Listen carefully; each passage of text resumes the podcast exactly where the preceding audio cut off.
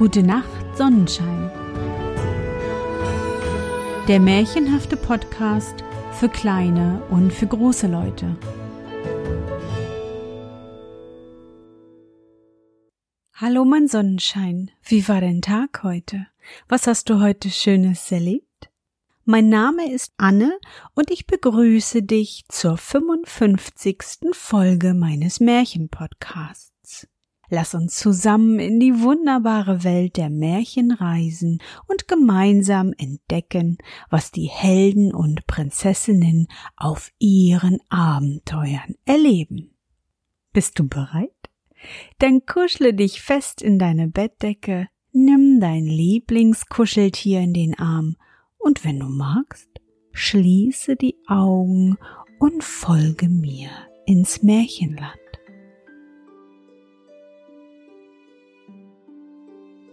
Der goldene Vogel Es war vor Zeiten ein König, der hatte einen schönen Lustgarten hinter seinem Schloss, darin stand ein Baum, der goldene Äpfel trug. Als die Äpfel reiften, wurden sie gezählt, aber gleich den nächsten Morgen fehlte einer. Das ward dem König gemeldet, und er befahl, dass alle Nächte unter dem Baume Wache sollte gehalten werden. Der König hatte drei Söhne, davon schickte er den ältesten bei Einbrechen der Nacht in den Garten. Wie es aber Mitternacht war, konnte er sich des Schlafes nicht erwehren, und am nächsten Morgen fehlte wieder ein Apfel. In der folgenden Nacht musste der zweite Sohn wachen, aber dem erging es nicht besser. Als es zwölf Uhr geschlagen hatte, schlief er ein, und morgens fehlte ein Apfel. Jetzt kam die Reihe zu wachen an den dritten Sohn. Der war auch bereit, aber der König traute ihm nicht viel zu und meinte, er würde noch weniger ausrichten als seine Brüder. Endlich aber gestattete er es doch. Der Jüngling legte sich also unter den Baum, wachte und ließ den Schlaf nicht Herr werden. Als es zwölf schlug, so rauschte etwas durch die Luft, und er sah im Mondenschein einen Vogel daherfliegen, dessen Gefieder ganz von Gold glänzte. Der Vogel ließ sich auf den Baum nieder und hatte eben einen Apfel abgepickt, als der Jüngling einem Pfeil nach ihm abschoss. Der Vogel entfloh, aber der Pfeil hatte sein Gefieder getroffen und eine seiner goldenen Federn fiel herab. Der Jüngling hob sie auf, brachte sie am anderen Morgen dem König und erzählte ihm, was er in der Nacht gesehen hatte. Der König versammelte seinen Rat und jedermann erklärte, eine Feder wie diese sei mehr wert als das gesamte Königreich. Ist die Feder so kostbar? erklärte der König. So hilft mir die auch nicht, sondern ich will und muss den ganzen Vogel haben. Der älteste Sohn machte sich auf den Weg, verließ sich auf seine Klugheit und meinte den goldenen Vogel schon zu finden. Und wie er eine Strecke gegangen war, sah er an dem Rande eines Waldes einen Fuchs sitzen, legte seine Flinte an und zielte auf ihn. Der Fuchs rief Schießt mich nicht, ich will dir dafür einen guten Rat geben. Du bist auf dem Weg nach dem goldenen Vogel und wirst heute Abend in ein Dorf kommen, wo zwei Wirtshäuser einander gegenüberstehen. Eins ist hell erleuchtet, und es geht darin lustig her. Da kehr aber nicht ein, sondern geh in das andere, wenn es dich auch schlecht ansieht. Wie kann mir wohl ein so albernes Tier einen vernünftigen Rat erteilen? Dachte der Königssohn und drückte los, aber er verfehlte den Fuchs, der den Schwanz streckte und schnell in den Wald lief. Darauf setzte er seinen Weg fort und kam abends in das Dorf, wo die beiden Wirtshäuser standen. In dem einen ward gesungen und gesprungen, das andere hatte ein armseliges, betrübtes Ansehen. Ich wäre wohl ein Narr, dachte er, wenn ich in das lumpige Wirtshaus ginge und das Schöne liegen ließe. Also ging er in das Lustige ein, lebte da in Saus und Braus und vergaß den Vogel, seinen Vater und alle guten Lehren. Als eine Zeit verstrichen und der älteste Sohn immer und immer nicht nach Hause gekommen war, so machte sich der zweite auf den Weg und wollte den goldenen Vogel suchen. Wie dem Ältesten begegnete ihm der Fuchs und gab ihm den guten Rat, den er nicht achtete. Er kam zu den beiden Wirtshäusern, wo sein Bruder am Fenster des einen stand, aus dem der Jubel erschallte und ihn anrief. Er konnte nicht widerstehen, ging hinein und lebte nur seine Lüsten. Wiederum verstrich eine Zeit. Da wollte der jüngste Königssohn ausziehen und sein Heil versuchen. Der Vater aber wollte es nicht zulassen. Es ist vergeblich, sprach er. Der wird den goldenen Vogel noch weniger finden als seine Brüder. Und wenn ihm ein Unglück zustößt, so weiß er sich nicht zu helfen. Es fehlt ihm am besten. Doch endlich, wie keine Ruhe mehr da war, ließ er ihn ziehen. Vor dem Walde saß wieder der Fuchs, bat um sein Leben und erteilte den guten Rat. Der Jüngling war gutmütig und sagte Sei ruhig, Füchslein, ich tu dir nicht zu leid. Es soll dich nicht gereuen, antwortete der Fuchs. Und damit du schneller fortkommst, so steig hinten auf meinen Schwanz. Kaum hatte er sich aufgesetzt, so fing der Fuchs an zu laufen und ging über Stock und Stein, die Haare im Winde pfiffen.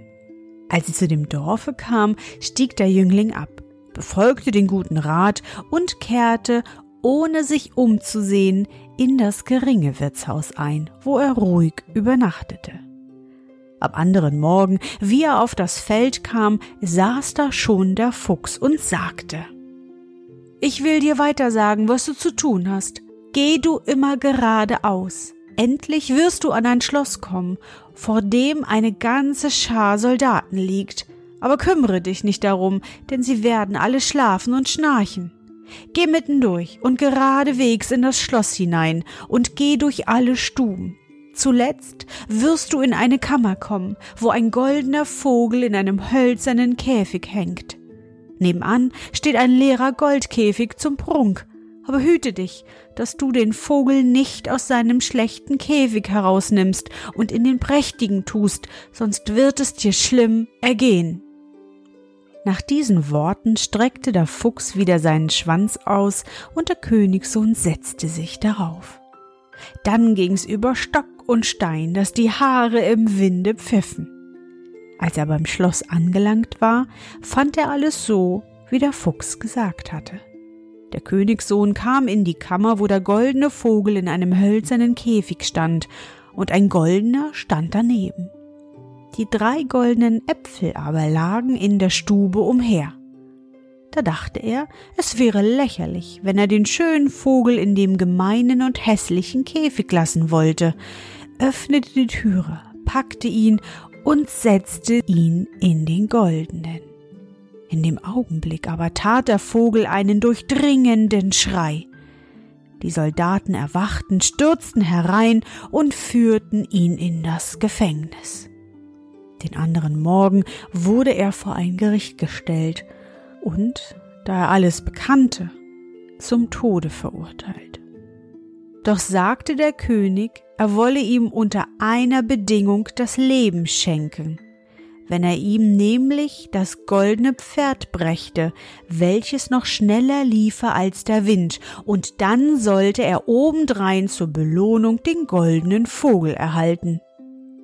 Der Königssohn machte sich auf den Weg, seufzte aber und war traurig, denn wo sollte er das goldene Pferd finden? Da sah er auf einmal seinen alten Freund, den Fuchs, an dem Wege sitzen.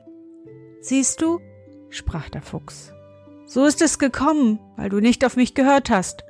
Doch sei guten Mutes, ich will mich deiner annehmen und dir sagen, wie du zu dem goldenen Pferd gelangst. Du musst geradeweges fortgehen. So wirst du zu einem Schloss kommen, wo das Pferd im Stalle steht. Vor dem Stall werden die Stallknechte liegen, aber sie werden schlafen und schnarchen, und du kannst das goldene Pferd herausführen. Aber eins musst du in Acht nehmen. Leg ihm den schlechten Sattel von Holz und Leder auf und ja nicht den goldenen, der dabei hängt, sonst wird es dir schlimm ergehen. Dann streckte der Fuchs seinen Schwanz aus, der Königssohn setzte sich auf, und es ging über Stock und Stein, dass die Haare im Winde pfiffen. Alles traf so ein, wie der Fuchs gesagt hatte. Er kam in den Stall, wo das goldene Pferd stand. Als er ihm aber den schlechten Sattel auflegen wollte, so dachte er, ein so schönes Tier wird verschändet, wenn ich ihm nicht den guten Sattel auflege, der ihm gebührt. Kaum aber berührte der goldene Sattel das Pferd, so fing es laut an zu wiehern. Die Stallknechte erwachten, ergriffen den Jüngling und warfen ihn ins Gefängnis. Am anderen Morgen wurde er vom Gericht zum Tode verurteilt, doch versprach ihm der König das Leben zu schenken und dazu das goldene Pferd, wenn er die Königstochter vom goldenen Schlosse herbeischaffen könnte. Mit schwerem Herzen machte sich der Jüngling auf den Weg. Doch zu seinem Glück fand er bald den treuen Fuchs.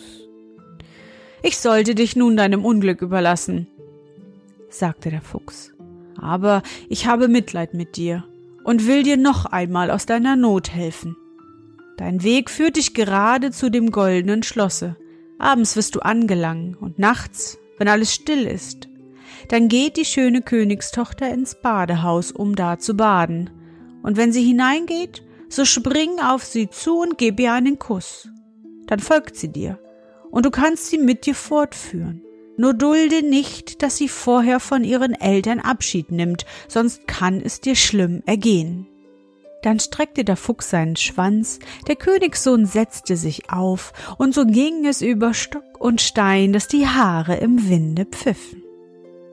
Als er beim goldenen Schloss ankam, war es so, wie der Fuchs gesagt hatte.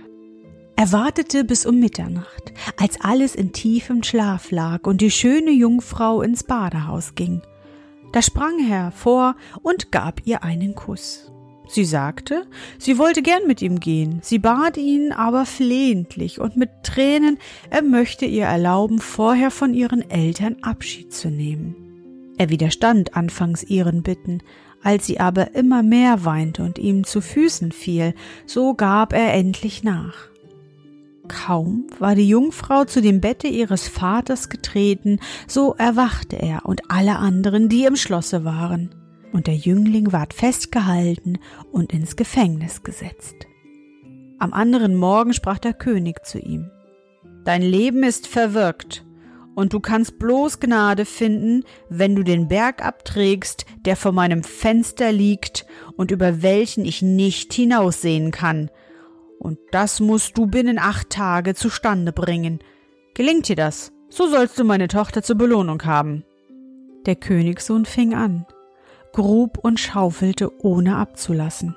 Als er aber nach sieben Tagen sah, wie wenig er ausgerichtet hatte und alle seine Arbeit so gut wie nichts war, so fiel er in große Traurigkeit und gab alle Hoffnung auf.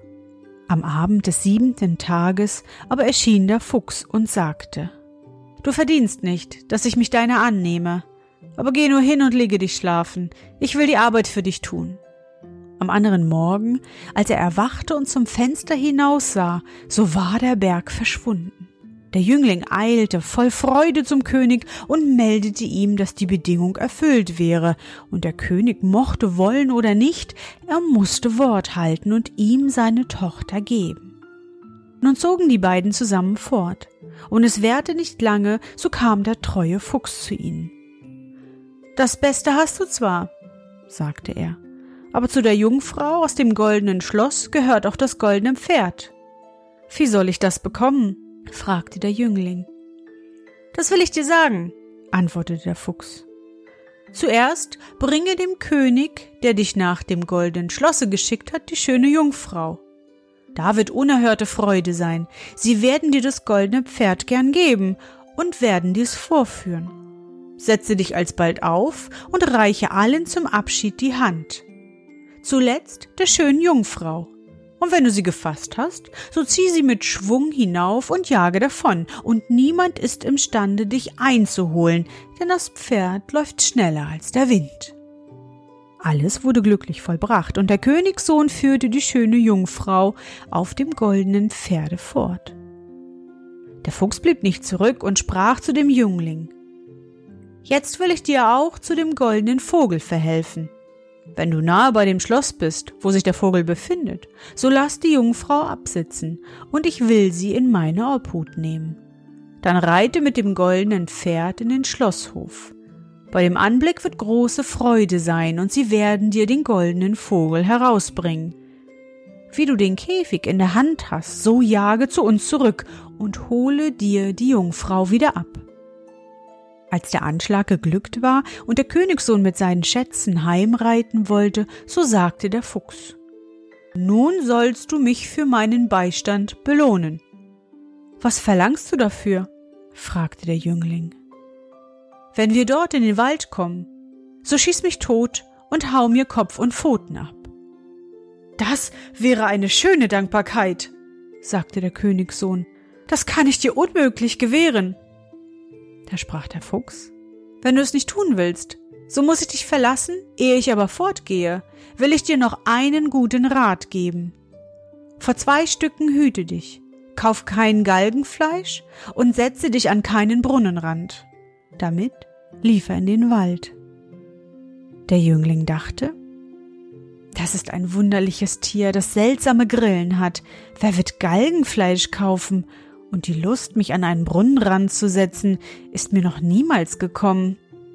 Er ritt mit der schönen Jungfrau weiter, und sein Weg führte ihn wieder durch das Dorf, in welchem seine beiden Brüder geblieben waren. Da war großer Auflauf und Lärmen, und als er fragte, was davor wäre, hieß es, es sollten zwei Leute aufgehängt werden.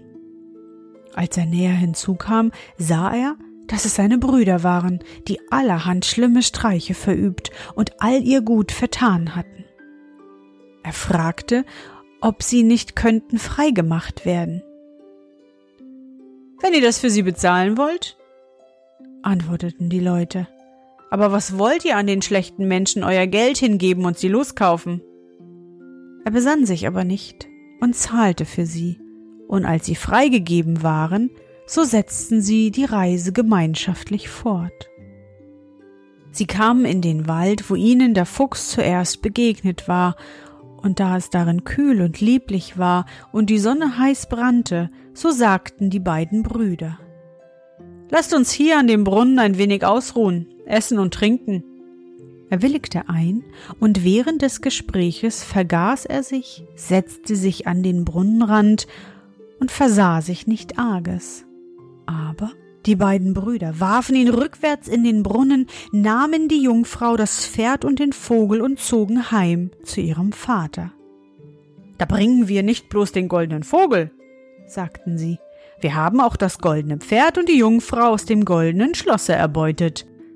Da war große Freude, aber das Pferd, das fraß nicht, der Vogel, der pfiff nicht, und die Jungfrau, die saß und weinte. Der jüngste Bruder aber war nicht umgekommen. Der Brunnen war zum Glück trocken, und er fiel auf weiches Moos, ohne Schaden zu nehmen, konnte aber nicht wieder heraus. Auch in dieser Not verließ ihn der treue Fuchs nicht, kam zu ihm herabgesprungen und schalt ihn, dass er seinen Rat vergessen hatte.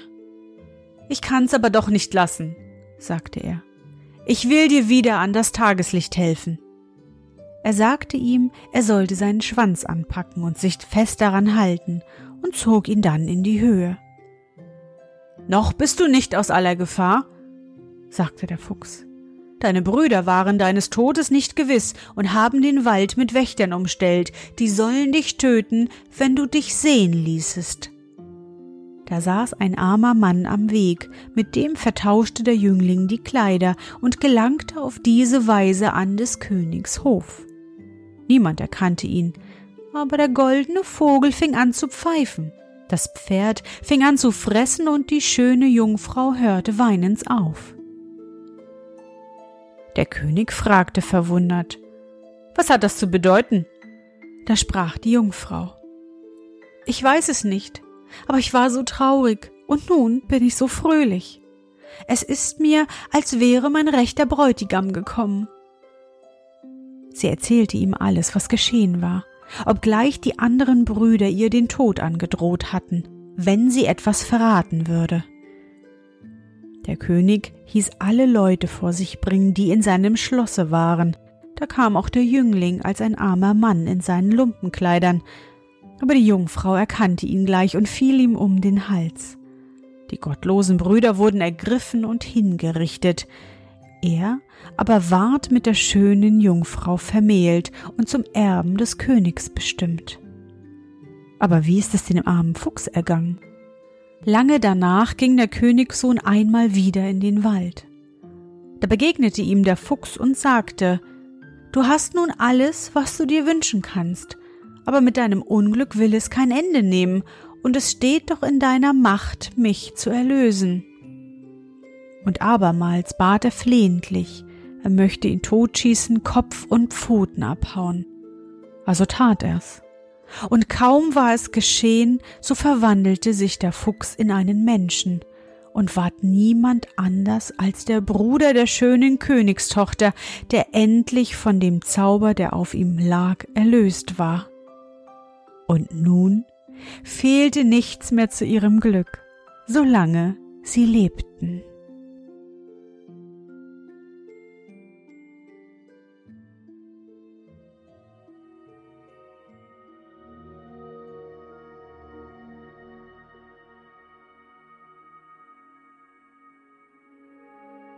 Na Sonnenschein, bist du noch wach?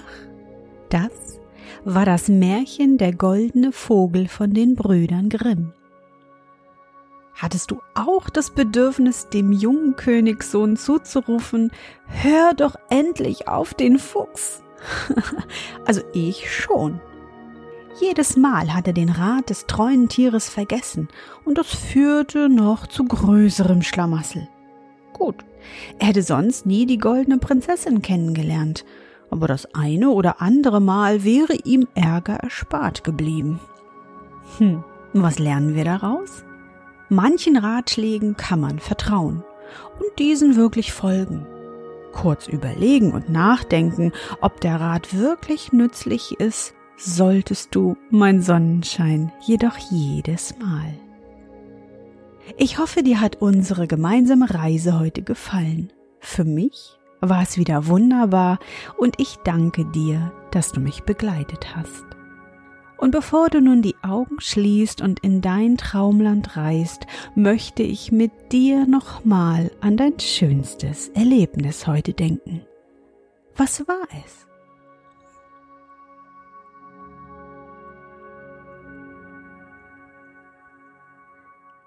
Vielleicht hast du ja heute, so wie ich, Geburtstag.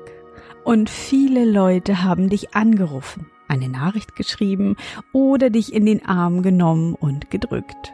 Hm, so viel Liebe. Das tut gut und macht glücklich. Versuch dich an dein schönstes Erlebnis heute zu erinnern.